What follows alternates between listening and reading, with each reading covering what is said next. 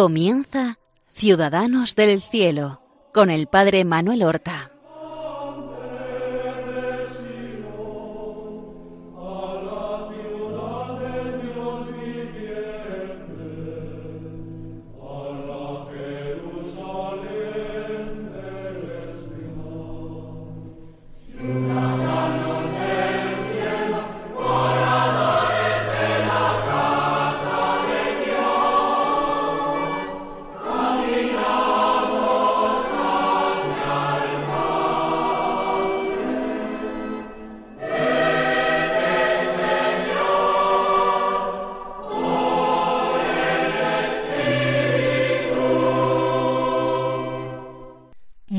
Buenos días, queridos amigos.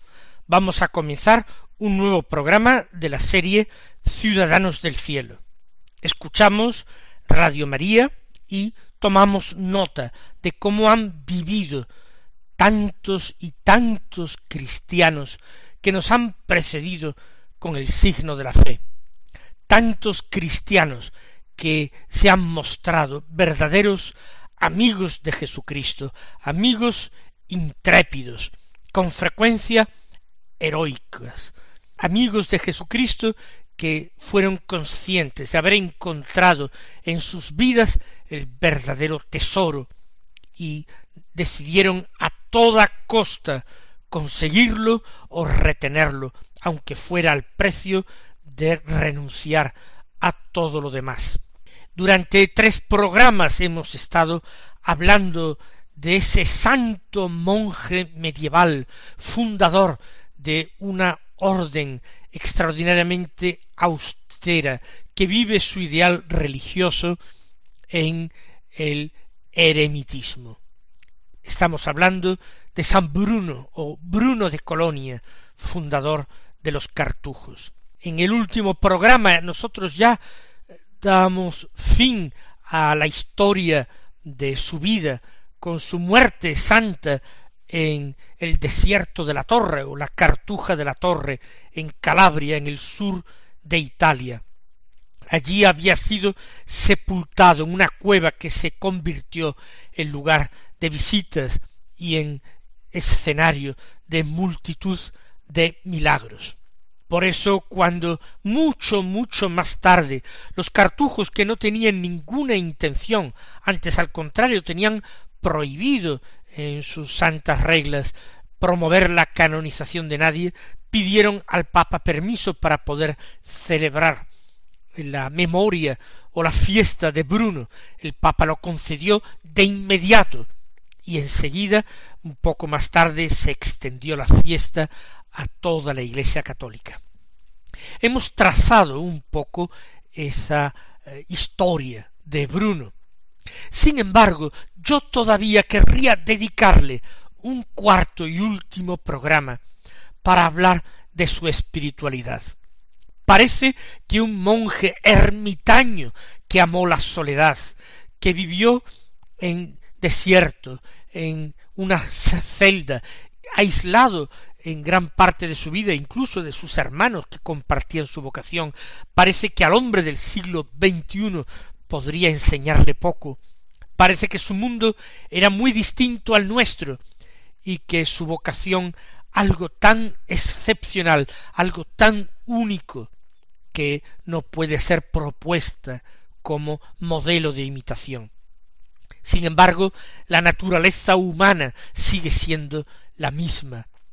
Dios nuestro Señor sigue siendo el mismo.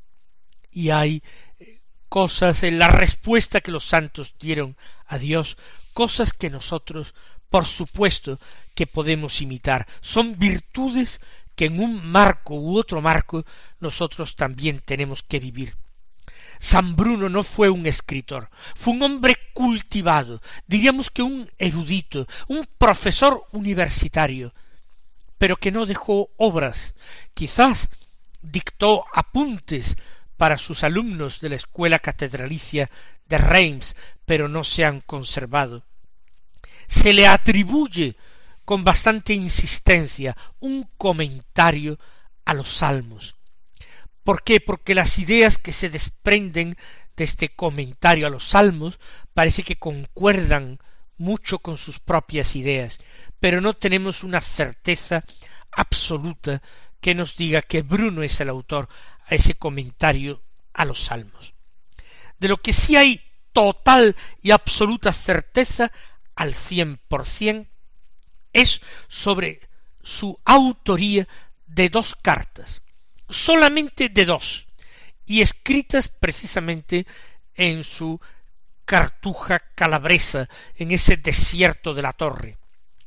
Cartas escritas ya en torno a los setenta años de su vida, o poco antes.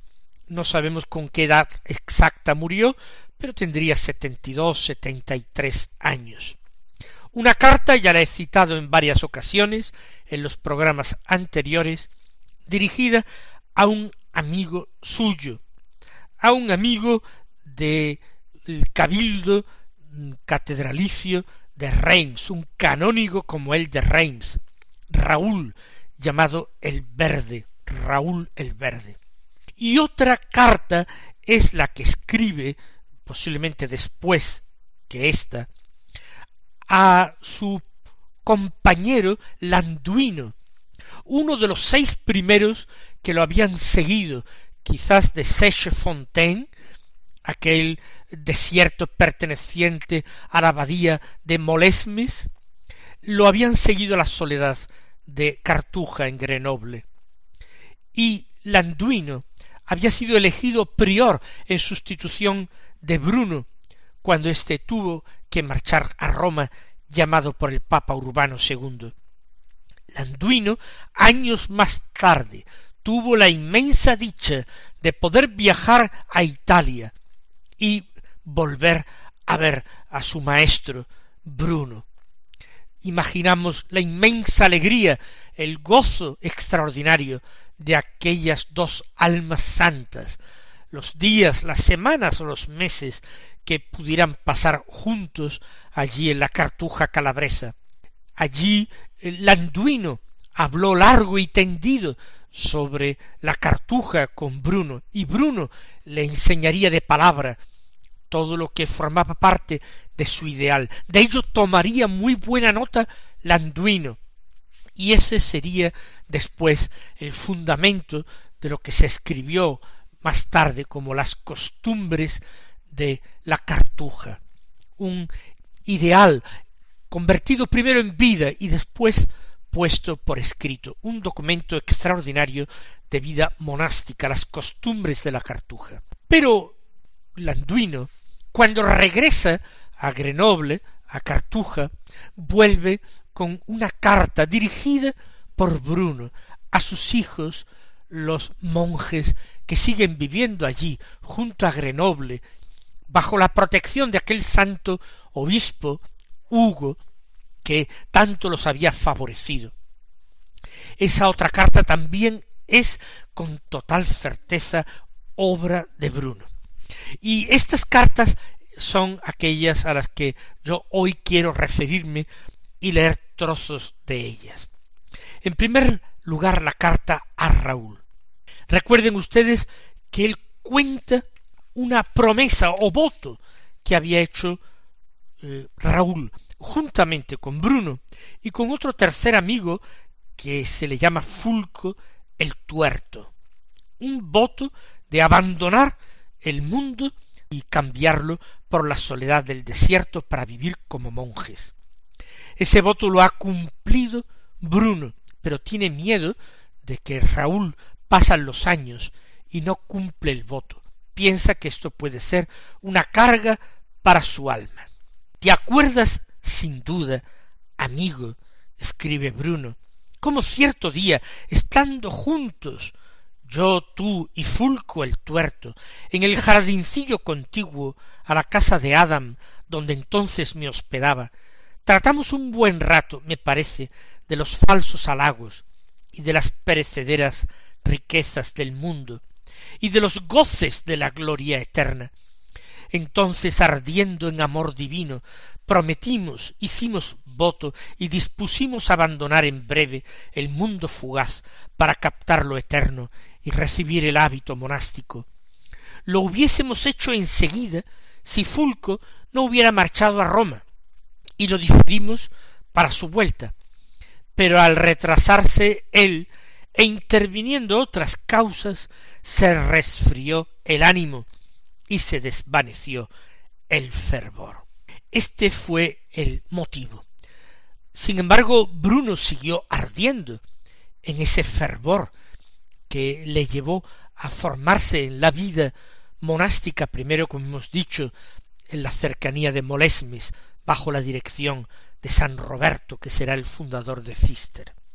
Bruno está movido e inspirado por el Espíritu Santo. Llama la atención la cantidad de veces que él cita al Espíritu Santo en su carta. Cuando se refiere a un texto del Antiguo Testamento, él no habla del profeta, él se corrige, dice el Espíritu Santo.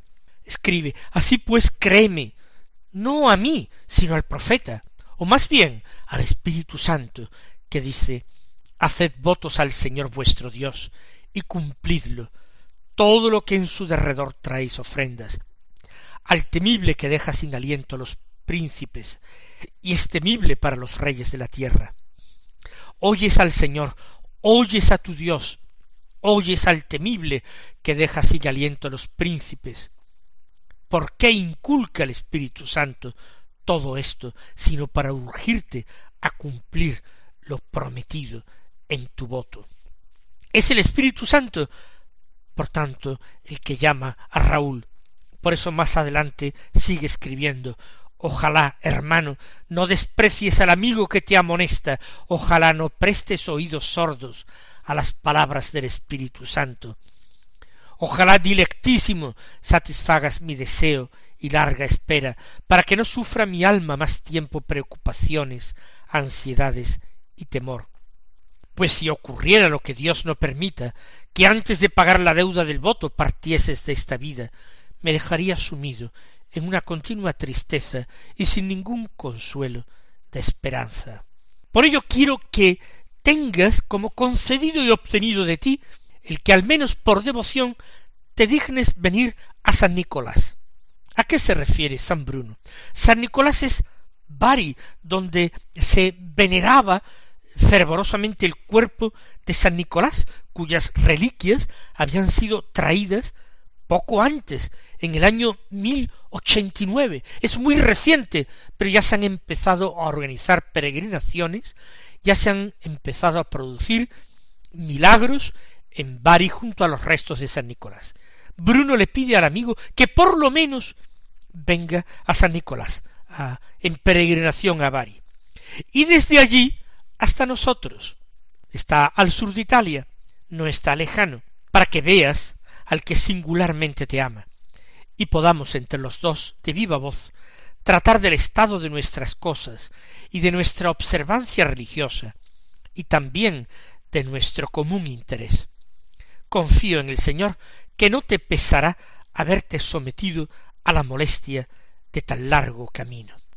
En otro pasaje de la carta, Bruno, que está imbuido esta importancia de la vida presente como camino para el cielo, que tiene ese sentido profundo de seriedad de la vida, de las cosas, de la palabra dada, exalta su ideal de vida contemplativa. Él le narra a Raúl cómo vive, vive en, vivo en tierras de Calabria con mis hermanos religiosos, algunos muy eruditos, quienes en permanente centinela esperan a su Señor para abrirle apenas llame, en un yermo bastante alejado por todas partes de toda humana habitación de su amenidad y de lo templado y sano de sus aires, de la vasta y graciosa llanura extendida a lo largo entre montañas, con sus verdes praderas y floridos pastos. ¿Qué podré decir?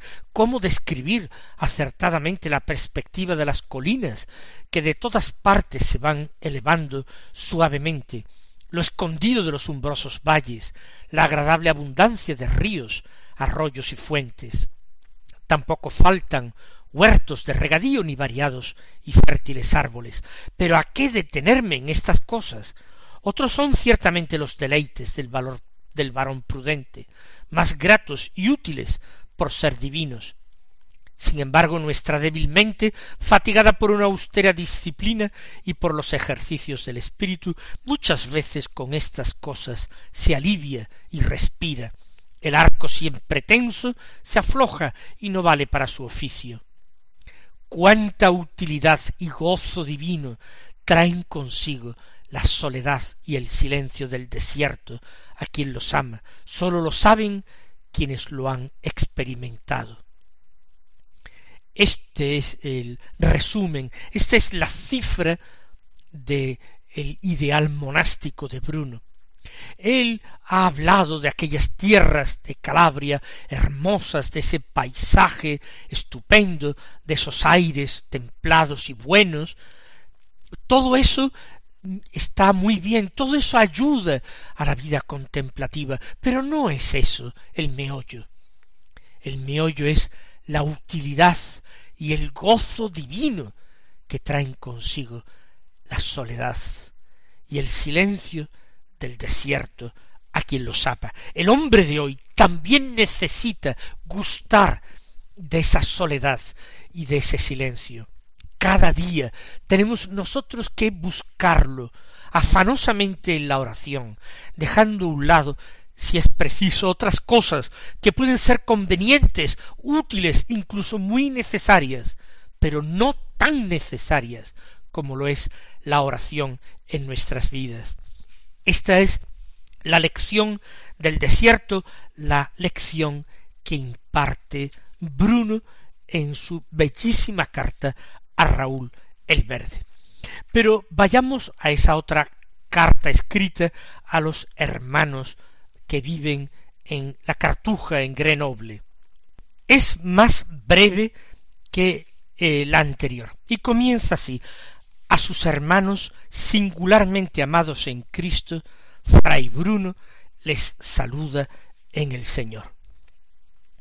Conocido el inflexible rigor de vuestra razonable y en verdad laudable disciplina, por la relación detallada y consoladora de nuestro beatísimo hermano Landuino, y habiendo oído vuestro santo amor e incesante celo por cuanto sea integridad y virtud, mi espíritu exulta en el Señor. En verdad, exulto y me siento impulsado a la alabanza y acción de gracias al Señor, y no obstante suspiro amargamente. Exulto, sí, como es justo, por el incremento del fruto de vuestras virtudes, y me duelo y avergüenzo por yacer inerte y negligente en la sordidez de mis pecados. Bruno es un alma limpia y santísima, pero él asimismo se ve indigno de sus hermanos de Cartuja, que viven en ese celo y fervor que, les que le describe Landuino. Y ahora dice Alegraos, pues hermanos carísimos, por la suerte de vuestra felicidad y por la largueza de la gracia de Dios sobre vosotros. Alegraos, porque habéis escapado de los muchos peligros y naufragios del tempestuoso mundo. Alegraos porque habéis alcanzado el refugio tranquilo y seguro de un puerto escondido, al que muchos desean llegar, y muchos con algún esfuerzo lo intentan, pero no llegan y aun muchos después de haberlo conseguido son excluidos de él porque a ninguno de ellos se le había concedido de lo alto. Así, hermanos míos, tened por cierto y probado que quien quiera que haya disfrutado de este anhelado bien, si de cualquier manera lo pierde, se dolerá toda la vida si tuviere algún miramiento y cuidado por la salvación de su alma.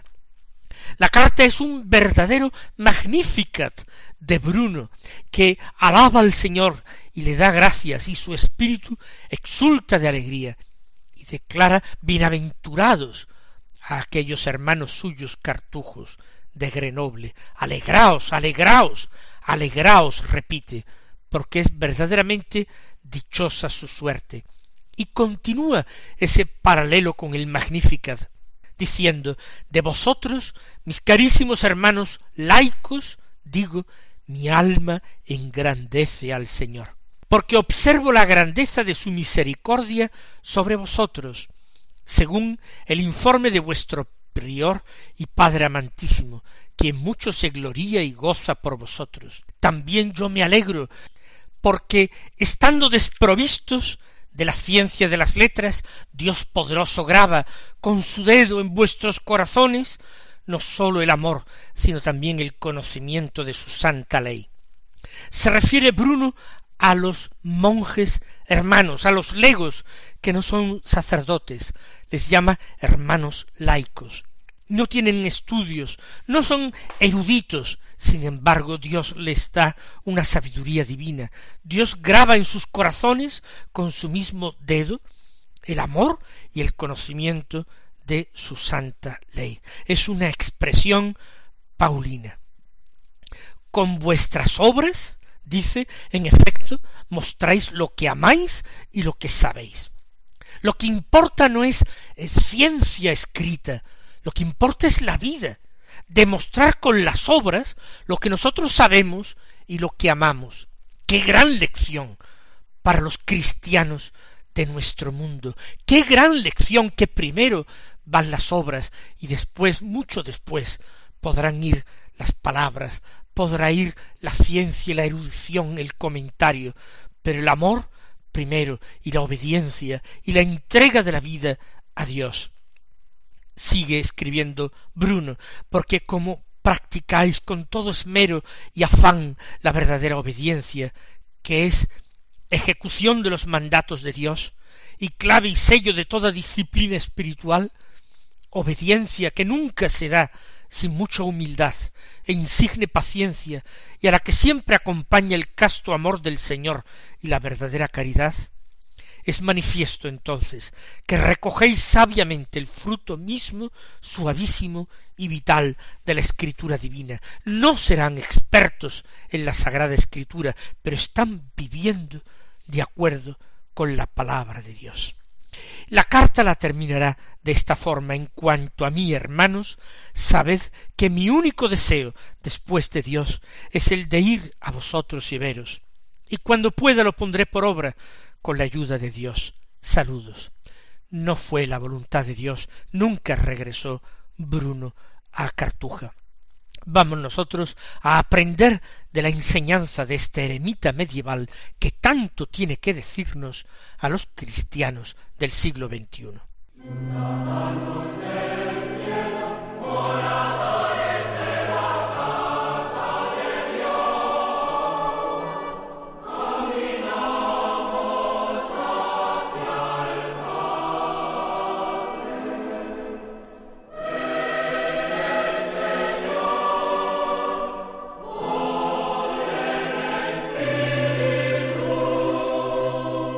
Han escuchado en Radio María Ciudadanos del Cielo con el Padre Manuel Horta.